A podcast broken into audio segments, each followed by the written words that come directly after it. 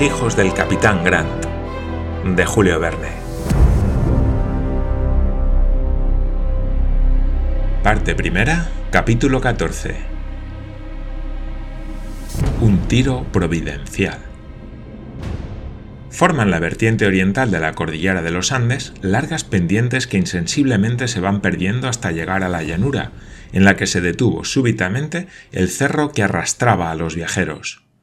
En aquella nueva comarca, tapizada de abundantes pastos y poblada de árboles magníficos, hacían brillar sus dorados frutos un número incalculable de manzanos plantados en tiempos de la conquista que formaban verdaderos bosques. Parecía un rincón de la opulenta Normandía trasladada a aquellas regiones, y en cualquier otra circunstancia hubiera sorprendido a los viajeros aquella transición súbita del desierto al oasis, de las nevadas cumbres a las verdes praderas, del invierno al verano. El terreno había recobrado su inmovilidad absoluta. El terremoto había terminado, y sin duda las fuerzas subterráneas ejercían más lejos su acción devastadora, porque la cordillera de los Andes se halla siempre en algún punto agitada y conmovida.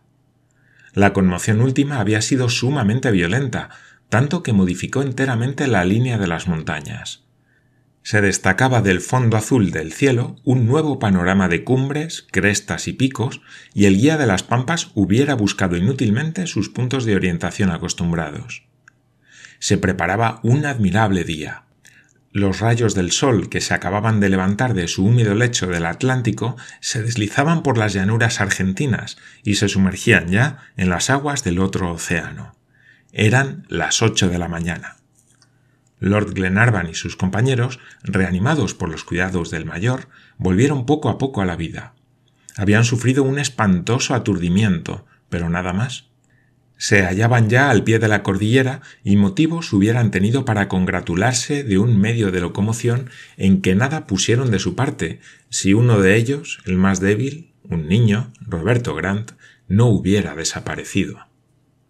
Todos simpatizaban con aquella intrépida criatura. Paganel le profesaba un afecto particular, y lo mismo el mayor, no obstante su frialdad característica, y principalmente Glenarvan. Este, cuando supo la desaparición de Roberto, se sintió desesperado. Se representaba al pobre niño sepultado en un abismo, llamando inútilmente a aquel a quien daba el nombre de segundo padre. Amigos míos, amigos míos, dijo sin poder contener las lágrimas. Le hemos de buscar, le hemos de encontrar a toda costa. No podemos abandonarle. Me ataréis una cuerda y me bajaréis. Quiero que se haga, ¿lo oís? El cielo haga que aún no haya expirado. ¿Cómo sin él habíamos de atrevernos a buscar a su padre? ¿Con qué derecho salvaríamos al capitán Grant, habiendo su salvación costado la vida a su hijo? Los compañeros de Glenarvan le escuchaban silenciosos. Comprendían que el noble lord buscaba una esperanza a que asirse y bajaba en los ojos. Con que, exclamó Glenarvan, ya me habéis oído. Calláis, no tenéis ninguna esperanza. Hubo una pausa, después de la cual McNabbs tomó la palabra y dijo ¿Cuál de vosotros, amigos míos, recuerda el instante en que desapareció Roberto? Nadie respondió. Al menos, añadió el mayor, ¿Me diréis junto a quién se hallaba Roberto durante el descenso? Junto a mí, respondió Wilson. Pues bien, ¿hasta qué momento le has visto junto a ti? Haz memoria, habla. He aquí todo lo que yo recuerdo, respondió Wilson. Roberto Grant se hallaba a mi lado, con las manos convulsivamente asidas a una mata de líquen, menos de dos minutos antes del choque que puso fin a nuestro descenso. Menos de dos minutos. Recuerda bien, Wilson, los minutos han debido parecerte siglos. ¿No te engañas? No creo engañarme. Sí, eso es. Menos de dos minutos. Bien, dijo McNabbs. ¿Se encontraba Roberto a tu izquierda o a tu derecha? A mi izquierda. Recuerdo que su poncho azotaba mi cara. ¿Y tú, respecto a nosotros, cómo te encontrabas? También a la izquierda. Roberto no ha podido, por consiguiente, desaparecer más que por aquel lado, y teniendo en cuenta el tiempo transcurrido desde su desaparición, debe haber caído en la parte de la montaña comprendida entre el llano y dos millas más arriba. Esta extensión es la que debemos reconocer dividiéndonos en grupos que recorran las diferentes zonas y le encontraremos. Nadie añadió una palabra. Los seis hombres, trepando por las pendientes de la cordillera, se escalonaron en diferentes alturas y empezaron su exploración. Se mantenían constantemente a la derecha de la línea del descenso, registrando las más pequeñas quebraduras, bajando al fondo de precipicios cegados en parte por las piedras, de las cuales salieron algunos con las ropas destrozadas y los pies y las manos ensangrentados después de haber expuesto su vida. Toda aquella porción de los Andes, exceptuando algunas mesetas inaccesibles, fue escrupulosamente examinada durante largas horas sin que nadie pensase en descansar. Infructuosas pesquisas. El niño había encontrado en la montaña no sólo la muerte, sino también una tumba, cuya losa, que era tal vez un enorme peñasco, se habría cerrado sobre él para siempre. A la una, Glenarvan y sus compañeros se hallaban en el fondo del valle quebrantados y anonadados. Glenarvan se hallaba poseído del más violento dolor, sin hablar apenas, sin que saliesen de sus labios más que estas palabras entrecortadas por los suspiros. No me marcharé, no me marcharé.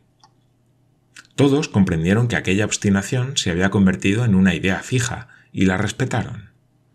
Aguardemos, dijo Paganel al mayor y a Tom Austin.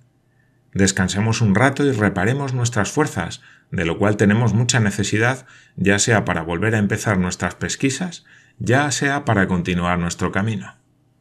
Sí, respondió McNabbs. Quedémonos, ya que Edward quiere quedarse. Aún espera, pero ¿qué espera? Dios lo sabe, dijo Tom Austin. Pobre Roberto, exclamó Paganel enjugándose los ojos. Numerosos árboles se levantaban en el valle.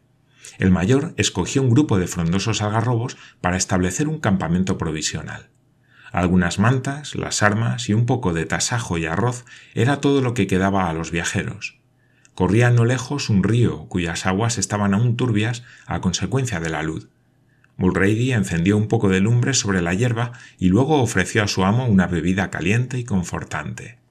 Glenarvan la rehusó y continuó tendido sobre su poncho y profundamente abatido. Así pasó todo el día.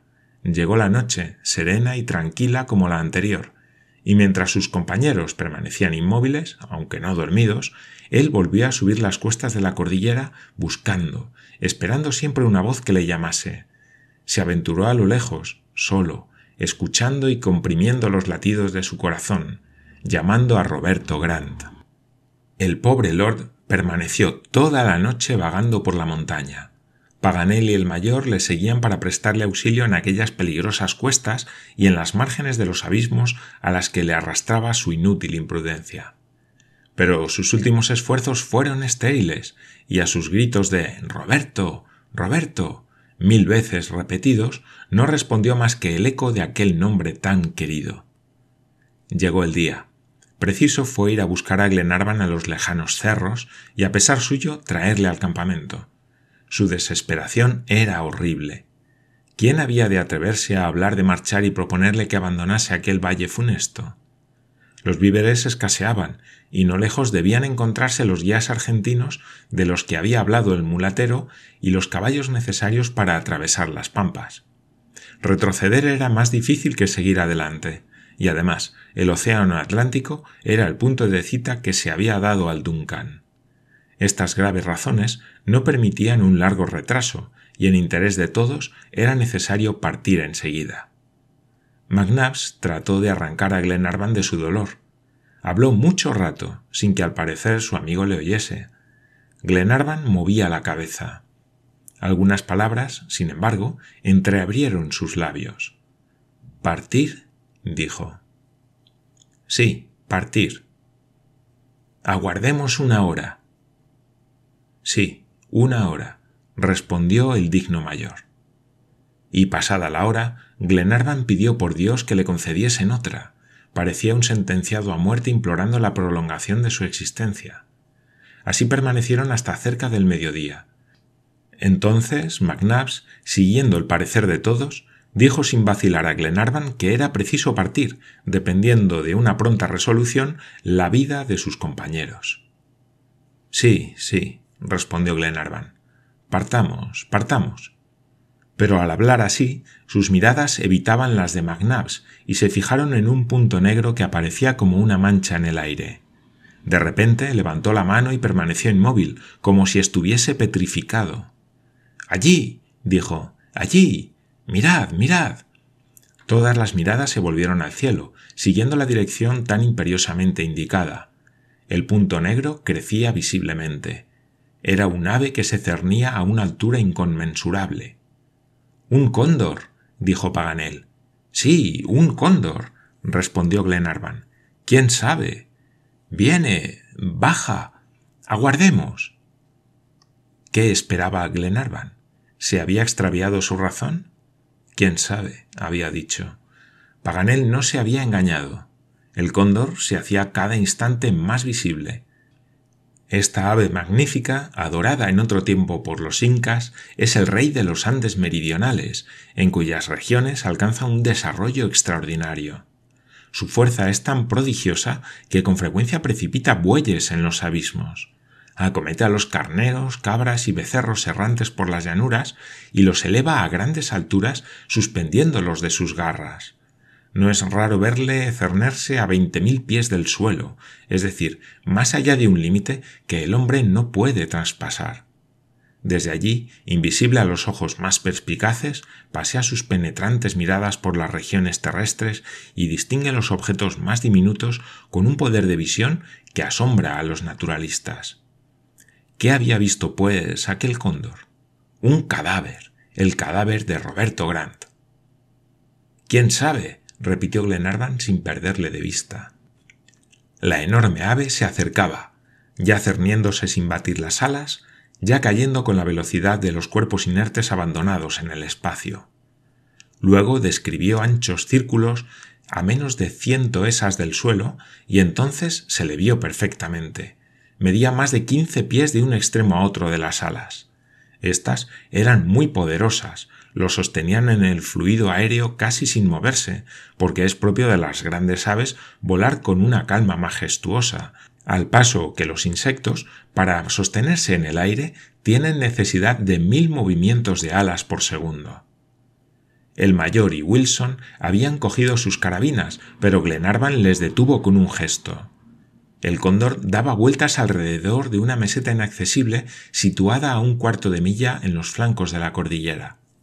Giraba con una rapidez vertiginosa, abriendo y cerrando sus formidables garras y sacudiendo su cartilaginosa cresta. Allí. allí. exclamó Glenarvan. Le asaltó de repente un presentimiento.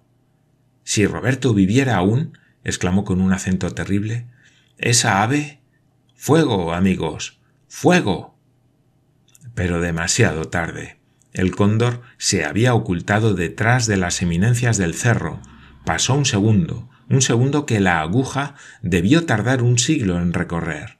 Enseguida apareció otra vez la enorme ave con un pesado cuerpo en las garras que le obligaba a levantarse más pausadamente. Todos exhalaron un grito de horror.